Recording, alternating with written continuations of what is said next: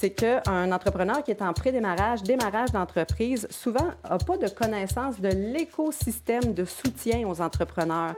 Quand on va chercher un mentor, on va monter à 75% d'entrepreneurs qui vont être encore en affaires au bout de cinq ans. Il euh, ne faut vraiment pas hésiter à, à, cogner aux portes et à vouloir déranger.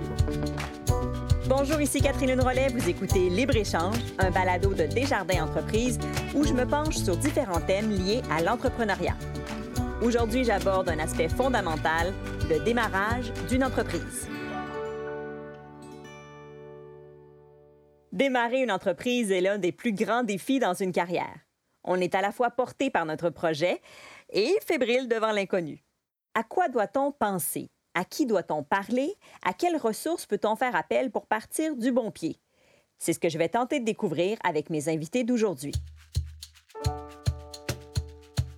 Alexandre Boucher-Dodridge, vous êtes originaire de Saint-Antoine-de-Tilly, près de Québec, et vous avez décidé de faire le saut dans le vide il y a trois ans, à l'âge de 26 ans, en créant des jardinières intelligentes. J'aimerais qu'on parle de votre entreprise Herbia Era, parce qu'en 2019, dans votre programme de fin d'études avec votre partenaire Anthony Bisson, vous deviez développer un projet, vous aviez la volonté d'intégrer la technologie dans le monde agricole, mais aussi d'inciter les gens à faire de l'agriculture à domicile. Donc, quelle est l'idée qui a germé de ces deux ambitions? Donc, en fait, on a développé et commercialisé des technologies novatrices qui s'appliquent aux gens, aux particuliers qui n'ont pas de connaissances ni de temps euh, pour cultiver à la maison. Donc, on a développé des jardinières d'intérieur et une application mobile qui rend ça possible. Avec nous aussi, Pascal Larreau, vous êtes conseiller chez Desjardins Entreprises et vous aidez justement des gens comme Alexandre. Donc, quelles sont les étapes à suivre pour démarrer une entreprise? Oui, ben effectivement, les étapes sont toujours semblables. Ça va être quand même du cas par cas, mais essentiellement, on part avec une vision. On va ensuite euh, monter un plan d'affaires où on va être capable d'établir euh, le produit en soi. On va vérifier le marché et ensuite, on va essayer de construire une équipe de gestion pour voir si on est capable de mener ça à bien. Et puis par la suite, on va aller euh, en recherche de financement pour être capable de lancer le projet. Donc, si je comprends bien, vous êtes un peu comme un médecin généraliste qui analyse les défis rencontrés par les entrepreneurs pour ensuite les référer vers les bonnes personnes et les aider à faire face à leurs enjeux respectifs. C'est bien ça? Effectivement, c'est que dépendant du, du, du, profil de l'entrepreneur, euh, il va avoir accès à différents types de financement. Euh, donc, on va avoir des, des, entrepreneurs qui vont se partir en affaires dans une deuxième carrière, ont déjà une situation établie, donc sont capables d'aller chercher des financements d'un certain style. Euh, quand on commence au départ, disons dans la vingtaine, et puis qu'on n'a pas construit sa situation encore, on n'a pas d'actifs, on n'a pas d'historique de crédit, on va devoir s'adresser à d'autres types de, de financements, peut-être paragouvernementaux, des partenaires, tout ça, qui vont établir des financements basés sur des prévisions financières, des plans d'affaires. Euh, donc, c'est tout à fait possible, mais il faut absolument vérifier avec l'entrepreneur quels sont ses besoins d'abord et ensuite euh, quelle, est sa situation de départ pour être capable de bien le diriger. Notre troisième invité, Mylène Bruno, vous, vous êtes conseillère en communication pour euh, Développement international des jardins. Euh, c'est une branche du mouvement des jardins que le public connaît peut-être un peu moins. Donc, parlez-moi de ce que vous offrez comme service aux entrepreneurs. Oui, tout à fait. Développement international des jardins coordonne des programmes qu'on appelle de finances solidaires, donc euh, en collaboration avec euh, le réseau des caisses des jardins, des organismes aussi du milieu qui sont spécialisés dans l'appui aux entrepreneurs. Alors, il y a deux programmes qui s'adressent aux entrepreneurs qui sont exclus du réseau traditionnel de financement ou de crédit Microcrédit des jardins aux entreprises et Créer Avenir. Donc, Microcrédit des jardins aux entreprises, c'est pour les travailleurs autonomes, entrepreneurs de tous âges. Créer Avenir cible principalement des entrepreneurs de 18 à 35 ans. Puis, dans le cas des deux programmes, on offre à la fois un financement qui tient compte de la réalité financière des entrepreneurs en pré-démarrage et démarrage, et aussi un accompagnement de proximité. Mylène, vous considérez que pour les jeunes et les nouveaux arrivants, le défi est double lorsqu'ils veulent démarrer leur entreprise. Pourquoi c'est plus difficile pour eux? Bien, tout à fait. En fait, je dirais même que le défi est triple pour ces entrepreneurs-là. Nous, c'est sûr, on ne s'adresse pas exclusivement euh, aux nouveaux arrivants, mais ils, constituent quand même 25% de notre clientèle avec euh, les deux programmes que, que, je vous ai mentionnés. Et euh, des entrepreneurs qui ne se qualifient pas dans le circuit traditionnel de crédit, ben, il, y a, plusieurs défis qui, arrivent. Premièrement, pour les entrepreneurs qu'on accompagne, bien, comme tout entrepreneur, il faut qu'ils puissent euh, susciter de l'intérêt pour leur projet. Ils doivent prouver la valeur de leur projet dans un premier temps, mais aussi convaincre les bailleurs de fonds, les investisseurs qui sont en mesure de le mener à bien, ce projet-là. Alors, c'est toute l'idée de susciter la confiance envers soi-même, envers euh, son projet, susciter l'étincelle aussi, qu'on pourrait dire, pour, euh, pour qu'on croit en eux puis qu'on croit en leur projet d'entreprise. Deuxièmement, bien, le nerf de la guerre, évidemment, l'accès au financement, c'est un autre défi là, pour, euh, pour les jeunes, les nouveaux arrivants et puis les entrepreneurs qui, par exemple, manquent de garanties, manquent d'actifs, de mise de fonds. Ou même d'historique de crédit? Exactement. Ils n'ont pas d'historique de crédit. Ils se présentent auprès d'un investisseur seulement avec une bonne idée ou des fois une, entreprise qui est à peine en train de démarrer. Donc, c'est extrêmement difficile pour eux de sécuriser un financement. Et puisqu'ils se retrouvent dans ce type de situation-là, ben, c'est pour ça qu'on dit qu'ils sont exclus du système traditionnel de financement. Et troisièmement, le troisième défi euh, qu'on pourrait soulever, c'est qu'un entrepreneur qui est en pré-démarrage, démarrage d'entreprise, souvent n'a pas de connaissance de l'écosystème de soutien aux entrepreneurs. Euh, à qui on s'adresse? Quelles sont les ressources disponibles pour nous aider? Pas seulement en termes de financement, mais aussi en termes d'appui, euh, de réseau, de contact, d'outils, etc. Alors, je dirais qu'il y a un certain facteur d'isolement quand on démarre un projet d'entreprise.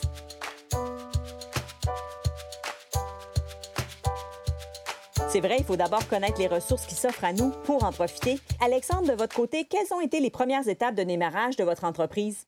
Nous, on a une innovation à la base. Donc, il y a eu l'étape de développer l'innovation qui s'est faite avec la chaire de recherche de l'Université du Québec à Rimouski. Mais ensuite, ça a été tout de rentrer en contact avec euh, l'écosystème justement entrepreneurial du milieu, que ce soit euh, entrepreneuriat UCOR. Euh, ensuite, on s'est fait mettre en contact avec les MRC, euh, les gens de BDC, des gens de futurpreneurs. Donc, au départ, ça a été vraiment de comprendre tout l'écosystème, comment ils réagissaient ensemble. Puis ensuite, ça a été vraiment de se monter un bon plan d'affaires, puis d'appliquer à tous les concours possibles qui sont présents. ces concours-là nous permettent vraiment d'aller chercher les, la petite liquidité, puis la petite tape dans le dos d'approbation de ton produit ou de ton innovation, de ton entreprise, puis que ça te permette que, justement, nous, dans notre cas, Bien, à la suite de notre euh, fin de, notre bac, bien, en fait, ça nous a permis de se dire euh, on a un peu de liquidité, on voit de l'attraction, notre innovation a un réel potentiel euh, d'exportation. Donc, on s'est dit pourquoi pas se lancer en affaires. Ce qui est aussi particulier dans votre projet, c'est que quand même assez rapidement, dans vos premières étapes de démarrage, vous aviez besoin d'énormément de, capital parce que vous vouliez utiliser la technologie, donc développer, entre autres, votre projet avec un centre de recherche. Comment vous avez obtenu votre financement? Oui, bien, nous, dans notre cas, c'est on a été euh, rencontrer les gens du ministère de l'Économie et de l'Innovation. Euh, on a regardé tous les programmes qui euh, s'appliquaient. Puis aussi, on a été voir les, les centres collégiaux de transfert technologique qui sont liés avec l'Institut de technologie agroalimentaire, dans notre cas, qui se nomme Biopter. Puis, c'est ça, on leur a présenté notre projet, notre plan d'affaires, notre vision, notre équipe aussi, de qui on s'entourait, qu'on n'était plus juste deux jeunes qui sortaient de l'université, mais bien, il y avait plusieurs gens dans, dans l'équipe qui s'étaient joints et qui donnaient de la crédibilité. Puis c'est ça, on a réussi à lever euh, une bonne subvention là, qui, se, qui se nomme le programme Innovation Volet 1, qui a été vraiment euh, la petite pouce dans le dos au départ, qui nous a permis d'aller euh, lever plusieurs autres financements par la suite. Une étape marquante à la fois pour votre entreprise, mais aussi pour votre financement, c'est quand vous avez participé à la campagne de sociofinancement avec la ruche. Dites-nous exactement comment ça s'est passé et comment ça vous a aidé. C'est clair que pour tester un marché, euh, il n'y a rien de mieux que justement faire du socio-financement. Nous, on a un produit qui est destiné directement au consommateur. Donc, euh, rien de mieux que d'avoir l'approbation du consommateur face au produit. Euh, donc, on a fait une pré-commercialisation sur la ruche l'été dernier. On est vraiment content. On, avait comme objectif de lever plus que 100 000 en vente, puis on a réussi à lever au total presque 300 000 si on compte les subventions puis les, les prêts se sont joints au projet. Donc, euh, ça fait en sorte qu'on a levé le plus gros montant global de l'histoire de la plateforme La Ruche jusqu'à présent. Donc, on est vraiment, vraiment content. Ça nous donne, oui, de la liquidité, du financement pour faire la phase de production puis améliorer le produit, mais aussi, ça nous donne l'aspect de crédibilité. Ça l'approuve que le marché est prêt justement à recevoir euh, des produits comme le nôtre. Donc, c'est très prometteur pour les prochaines années. Ça fait aussi un effet boule de neige parce que là, les entreprises ou justement les programmes d'aide voient qu'il y a un intérêt du public et là, il y a plus de gens, plus d'entreprises qui vont venir vous aider au fur et à mesure que votre projet de, de socio-financement est développé. Exactement. Ça nous donne de l'attraction euh, définitivement. ça nous a permis justement d'ouvrir à, différents investisseurs, à différents partenaires, euh, des collaborateurs, des institutions financières. Donc, effectivement, ça a un levier euh, majeur pour une entreprise comme la nôtre. Mylène nous parlait du programme Créavenir. Euh, quelle différence ça a fait pour vous? Le programme Créavenir euh, nous a permis d'avoir un 5 000 euh, directement en subvention. Puis en fait, ils se sont joints, à la campagne La Ruche. Donc, justement, si on atteignait notre objectif de 100 000, créer venir embarquer avec justement une subvention de 5 000 puis nous donner accès à une marge de crédit. Donc, c'est super intéressant au départ d'avoir, oui, cet argent-là, mais c'est je disais aussi, ça l'amène un aspect de crédibilité aussi. Donc, quand tu as Desjardins qui se joint comme partenaire financier à un projet, ben ça donne le goût à d'autres partenaires financiers d'embarquer dans le projet puis d'y croire encore plus.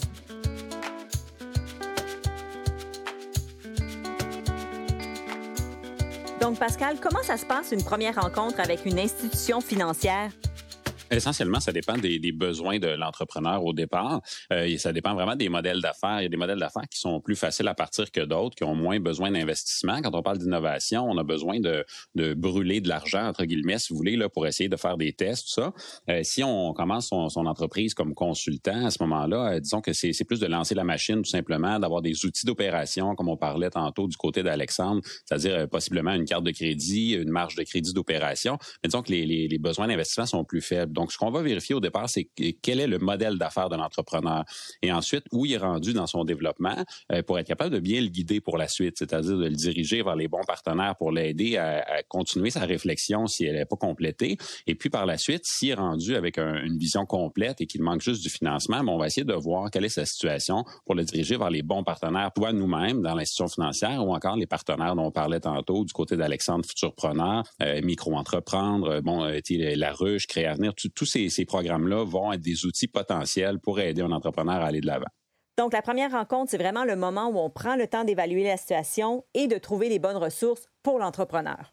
Des fois, dans notre parcours d'entrepreneur, on n'a pas les réponses dès le début, on peut faire des erreurs. Vous, vous avez à la fois un mentor et un coach. Comment il vous aide dans votre entreprise? Notre mentor nous aiguille plus en nous posant des questions, en nous challengeant, en nous disant euh, As-tu pensé à tel élément? Pourquoi euh, avoir fait tel geste? Euh, euh, comment ça se passe au niveau de, tes gestions des ressources humaines? Ou des, questions un peu plus de ce style-là. Puis notre coach, c'est vraiment plus au niveau psychologique de bien, bien s'entendre, moi et Anthony, mon partenaire, pouvoir faire la conciliation travail-famille, tout ce que les, le monde entrepreneurial amène dans ta vie personnelle aussi, parce que c'est comme un, petit mariage entre moi et mon partenaire, en réalité, une convention d'actionnaire, puis démarrer un, aussi gros projet. Donc, ça nous permet vraiment de, de, de s'aider au niveau savoir-être et savoir-faire, en fait. Est-ce que c'est propre à votre génération, Alexandre, de se dire qu'on a besoin d'un coach de vie? Est-ce que vous pensez qu'un quelqu'un qui aurait démarré une entreprise dans les années 70 ou 80 aurait euh, vu l'importance d'aller chercher une aide psychologique de cette façon-là? Peut-être notre génération, on est plus euh, conscient peut-être euh, des, difficultés qu'on peut avoir ou des, problèmes que peut nous amener justement l'aspect psychologique d'être dans la surexigence, de tout le temps vouloir plus, faire des énormes semaines, faire plusieurs heures. Euh, puis avoir des fois un certain risque aussi. Quand on fait de l'innovation, il, y a un certain risque financier qui vient euh, derrière ça. Donc, euh, ben, clairement, notre génération est peut-être plus ouverte à ça. Puis moi, les gens qui n'ont pas de coach ou qui n'ont pas ces ressources-là à qui parler, je crois que c'est vraiment, vraiment bénéfique. Puis ça l'aide définitivement à mieux comprendre notre partenaire puis mieux s'aider dans les moments où c'est plus difficile. Pascal, est-ce que ça existe, la définition d'un mentor idéal? Je ne sais pas s'il y a une définition officielle du mentor idéal. Euh, par contre, euh, déjà, Alexandre a soulevé des points importants, c'est-à-dire que le, mentor euh, traditionnel, comme moi je l'entends quand j'en parle avec les membres chez Desjardins, on va parler de quelqu'un qui va nous accompagner dans le modèle d'affaires, dans le développement de l'entreprise, dans, le savoir-être de l'entrepreneur. C'est-à-dire que le mentor n'est pas là pour le savoir-faire. Il ne montrera pas au boulanger à faire ses croissants on veut qu'il soit, soit là pour accompagner l'entrepreneur quand il y a des questions de développement, quand il y a des, des enjeux de vision, tout ça, le, challenger sur sa vision à long terme, court terme, moyen terme, etc. Euh, donc, c'est vraiment le regard extérieur. Donc, on va aller chercher, euh, si possible, un entrepreneur euh, peut-être à la retraite, un entrepreneur aguerri qui a réussi ses affaires et puis qui va amener, disons, dans ses commentaires, une certaine crédibilité. C'est-à-dire qu'on a le tempérament du côté des entrepreneurs, que ce soit en démarrage ou en, milieu de vie, d'une personnalité forte. Hein. On a quelqu'un qui veut accomplir sa vision, qui s'en va, qui est autodiscipliné, automotivé, etc. Euh, donc, on, euh, c'est pas toujours des gens qui veulent se faire dire quoi faire. Donc, ça prend des, euh, des, personnes qui vont arriver avec une certaine crédibilité pour être capable de les challenger. Donc, on veut euh, pas nécessairement le voisin qui nous aime bien, mais un entrepreneur qui a déjà réussi et qui va arriver avec une certaine solidité dans ses commentaires et qui va être capable d'amener des visions que l'entrepreneur n'a pas eues jusqu'à date. Mylène, dans un contexte de jeunes entrepreneurs comme Alexandre, mais aussi pour les nouveaux arrivants, on peut s'imaginer que l'entourage est d'une grande importance pour veiller au succès de l'entreprise, n'est-ce pas? Bien, absolument. C'est très important de bien s'entourer en tant qu'entrepreneur. C'est un des facteurs de succès qui est relevé la plupart du temps par les entrepreneurs qu'on accompagne. Puis je pense que le témoignage d'Alexandre le prouve vraiment très bien. Euh, L'ajout d'un mentor aussi, mais ça travaille beaucoup en termes de confiance. Bien, comme le disait Pascal, c'est avoir quelqu'un d'autre qui croit en son projet, pas juste ton voisin ou ta grand-mère qui te trouve très gentil et merveilleux, mais un entrepreneur chevronné, un entrepreneur d'expérience. Mais ça donne des ailes. Les entrepreneurs qu'on accompagne disent souvent que euh, le mentorat ou l'appui qu'ils ont reçu, mais non financier, c'est la tape dans le dos qui leur a permis de foncer, qui leur a permis d'atteindre leur objectif, puis aussi de faire face à l'adversité, parce que Dieu sait qu'il y en a des obstacles puis des enjeux quand on démarre euh, son entreprise. Puis, comme je disais tout à l'heure, mais ça agit aussi au niveau de toute la connaissance de l'écosystème. Un entrepreneur qui a de l'expérience va pouvoir justement diriger, orienter un nouvel entrepreneur vers les bonnes ressources, vers les portes auxquelles on doit cogner, puis les clés qui débarquent ces portes-là également. Donc, assurément, un mentor, ça fait partie des éléments de succès dans un projet d'entreprise. En conclusion, que diriez-vous à des futurs entrepreneurs qui n'osent peut-être pas faire le saut? Alexandre? On ne sait pas tout quand on sort de l'école, surtout quand on est jeune. Puis même quelqu'un qui est plus vieux qui part en affaires, on ne sait pas tout. Donc, euh, entourez-vous des meilleurs si vous voulez être les meilleurs, puis euh, osez entreprendre. Mylène? Moi, je dirais, ne soyez pas intimidés ni par les institutions financières, ni par les, organismes d'appui aux entrepreneurs. On a souvent l'impression que l'entrepreneuriat, c'est une forteresse impénétrable, mais ce n'est pas le cas. Donc, euh, j'invite les entrepreneurs à venir cogner à la porte. Puis même si euh, on est en pré-démarrage, on a juste une idée de projet ou on a démarré notre entreprise dans notre sous-sol ou celui de nos parents, puis que notre plan d'affaires est dans notre tête ou dans les notes de notre iPhone, euh, venez nous voir, cognez à la porte de votre centre des jardins entreprise, de futurs preneurs, de, de votre MRC, de micro-entreprendre, de la ruche. C'est notre métier de vous accompagner. Pascal, le mot de la fin?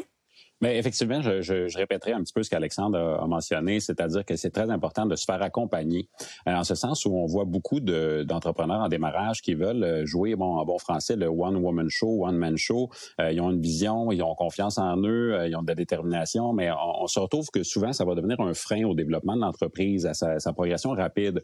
c'est-à-dire que, pour faire un petit résumé, il y a toujours plusieurs choses très importantes à faire dans une vie d'entrepreneur. Le matin, quand on se lève, il y a plus qu'une tâche absolument essentielle à réaliser euh, donc, on va toujours choisir celle qu'on aime le plus. Euh, et puis, on va négliger certaines portions. Même si on est capable de les faire, on, va les retarder, on va les repousser. Euh, donc, c'est rapidement important d'aller constituer une équipe de gestion. Donc, c'est-à-dire des, sous-traitants, des consultants, des partenaires, un mentor, des, des organisations comme Futurpreneur, CLD, l'institution financière ici, les conseillers chez Desjardins dans la coopérative, on est toujours disponible.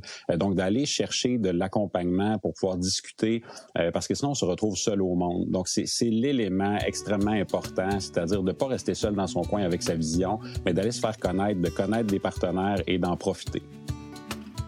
À la lumière de nos échanges, j'ai envie de dire que de se lancer en affaires, ça prend euh, du courage, la détermination, mais ça prend surtout une capacité à demander de l'aide, à aller chercher de l'accompagnement et des bons mentors pour nous guider à travers l'inconnu. Merci beaucoup à vous trois. Libre-échange est une présentation de Desjardins Entreprises. Vous pouvez retrouver tous les épisodes de la série sur Spotify. Je m'appelle Catherine Rollet. Merci d'avoir été à l'écoute.